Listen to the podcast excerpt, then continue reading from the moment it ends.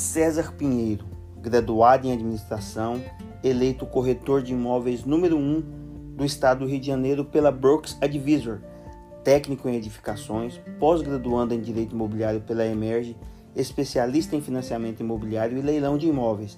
Senhoras e senhores, vamos aprender muito hoje sobre essa crescente área da qual mais e mais pessoas têm multiplicado seus patrimônios: os leilões de imóveis.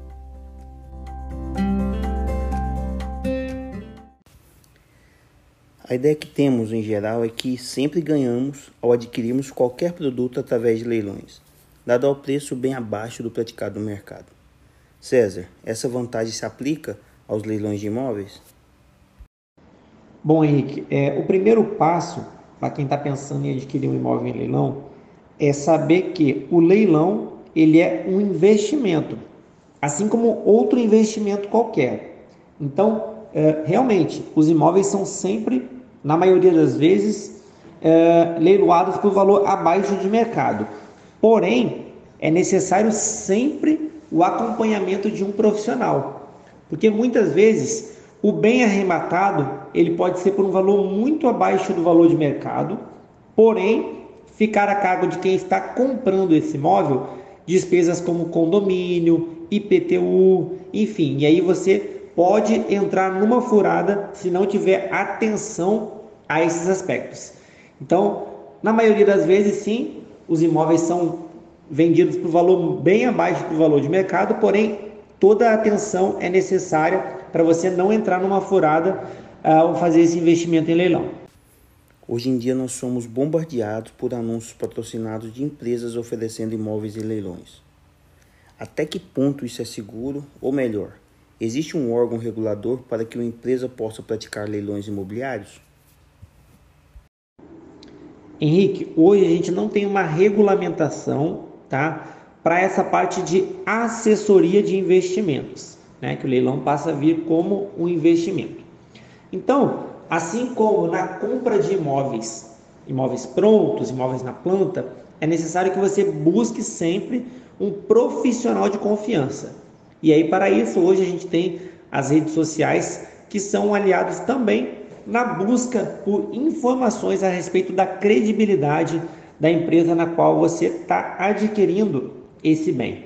Então, vale muito você pegar o CNPJ, você pesquisar, entrar em sites de reclamação, verificar o histórico dessa empresa online, verificar se existem processos quanto é, à idoneidade dessa empresa esse é um fator chave que pode fazer a diferença em uma boa arrematação.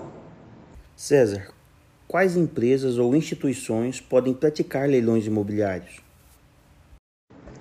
Os leilões de imóveis só podem ser oferecidos por leiloeiros credenciados junto aos tribunais de justiça de cada estado. Então é preciso que você verifique no Tribunal de Justiça do Estado que você pretende adquirir o bem, se esse é um leiloeiro credenciado, se está tudo certinho, se o site é aquele mesmo, que hoje em dia existem muitos golpes aí nessa área de leilões, então é interessante que você sempre pesquise antes se o leiloeiro está devidamente regularizado junto ao Tribunal de Justiça, se está tudo ok da parte dele e também se o site que você está entrando é realmente o site do leiloeiro. Então, a informação mais confiável para você ter um diagnóstico a respeito da procedência do leiloeiro é o site de Tribunal de Justiça do estado que você quer adquirir o imóvel. César, é bem comum vermos bancos, cooperativas, empresas do governo disponibilizando imóveis a leilão. Essas instituições têm autonomia para fazê-lo ou existe hoje no mercado empresas que o fazem? As instituições financeiras, elas têm autonomia para poder vender os seus bens a partir eh, da segunda praça por venda direta. A primeira praça e a segunda praça, ela deve por lei ser obrigatoriamente feita através de leiloeiro. Então, todos os imóveis oriundos de alienação fiduciária, que é o tradicional financiamento imobiliário, a lei diz que ele tem que vir à primeira praça, tá? Depois vira o leilão de segunda praça, e aí, caso não hajam interessados em nenhuma das duas praças, aí sim o imóvel pode vir para venda direta. E aí, nessa venda direta, ele pode ser vendido pelo valor que o banco quiser, pois é, após o procedimento de primeira e segunda praça, o imóvel ele, é, é ele tem a, a, Poxa, me fugiu o nome agora. Ah, sim, ele é feita a consolidação de propriedade, ou seja, após a segunda praça, o, o imóvel já passa a ser devidamente do banco e aí o banco pode sim efetuar a venda direta desse bem sem a necessidade do leiloeiro, mas somente desse jeito, após a segunda praça. César, esclareça por favor aos nossos ouvintes que porventura não tenham tanta familiaridade assim com leilões, os termos primeira e segunda praça.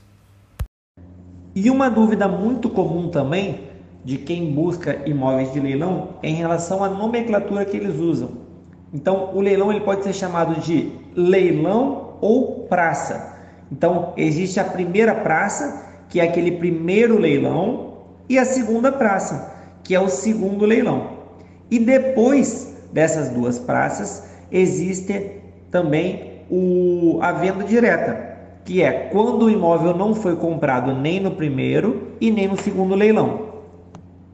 Qual foi o maior ganho em leilões que você já presenciou, ou já teve notícia, ou até mesmo experimentou? Exemplo: o cliente comprou um imóvel de valor X e consegue em pouco tempo, talvez, dobrar o seu preço. É possível? Henrique, eu tive um investidor no qual eu prestei assessoria para ele de compra desse imóvel, tá? Foi um imóvel da Caixa Econômica Federal, no qual esse imóvel já tinha sido feita a primeira e segunda praça sem nenhum interessado, e esse imóvel estava disponibilizado na venda direta da Caixa Econômica Federal. Esse imóvel ele tinha um valor de avaliação de 112 mil reais e foi efetivamente comprado por 42 mil reais. Esse imóvel foi comprado em outubro de 2017, não, outubro de 2018 e foi vendido em março de 2019 pelo valor de 110 mil reais. O imóvel comprado por 42 foi vendido por 110. César, quais são os pontos mais importantes a observar antes de arrematar o imóvel de leilão? O principal ponto de atenção que deve se ter na hora de arrematar um imóvel de leilão é em relação à documentação do imóvel, tá? E em relação ao valor da avaliação. Por quê?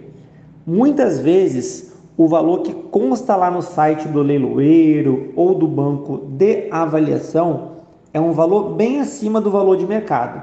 Então, se você não fizer uma busca prévia para verificar se realmente aquele valor condiz com a realidade atual do mercado, muitas vezes você pode entrar em uma furada, pagando às vezes mais caro que o valor de mercado pelo imóvel de leilão.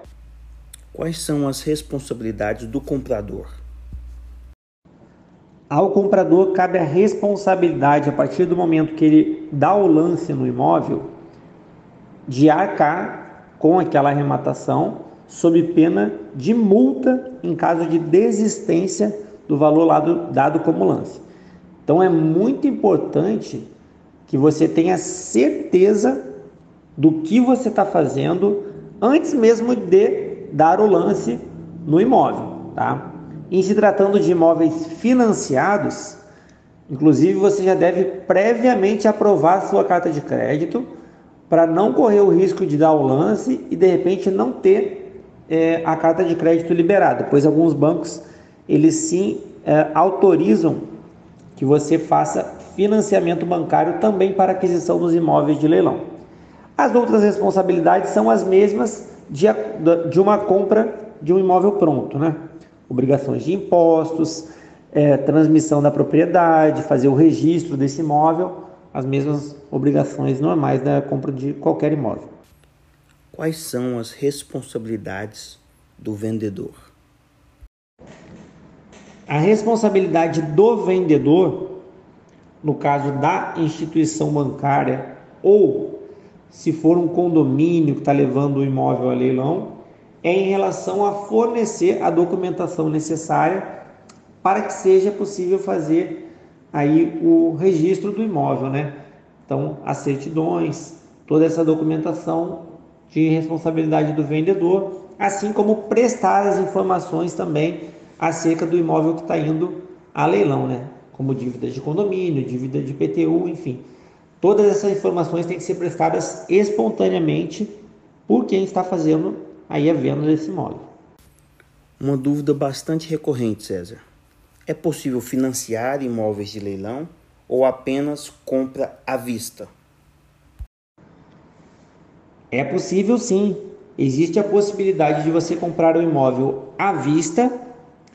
Existe a possibilidade de você comprar também o imóvel financiado o financiamento ele é feito normalmente somente pelo banco que está levando o imóvel a leilão. Então, por exemplo, se o Santander está disponibilizando o imóvel dele para venda, ele costuma aceitar o financiamento dele mesmo, do próprio Santander. E aí, essa aprovação de crédito ela tem que ser feita de forma prévia ao leilão, tá? Essa é a modalidade de financiamento e nos leilões judiciais existe a possibilidade do parcelamento. Então, é dado um valor de entrada e é possível parcelar o restante da diferença. César, foi um prazer recebê-lo aqui nesse podcast. Uma parceria entre Rio de Janeiro e Goiás que se inicia. Muito obrigado por participar conosco.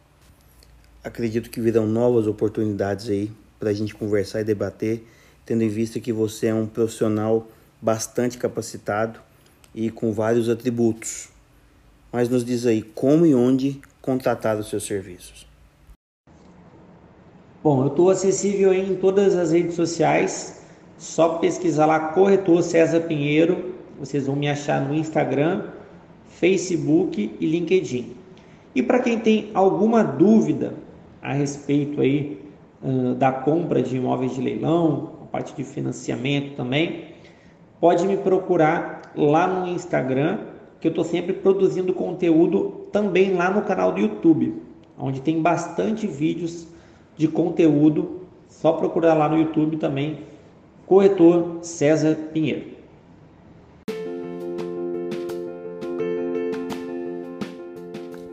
Bom, pessoal, por hoje é só. Espero que tenhamos acrescentado algo de valor a vocês. Nosso objetivo é trazer conteúdos e profissionais relevantes do mercado imobiliário. Paz e até mais!